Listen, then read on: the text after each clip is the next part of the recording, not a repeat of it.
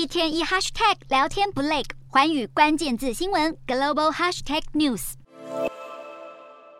二十一号是菲律宾前总统马可仕签署戒严令五十周年。如今，不仅马可仕家族重掌大权，总统小马可仕更首度在联合国大会发表演说。幸存者就表示，戒严议题在菲律宾逐渐失去了关注。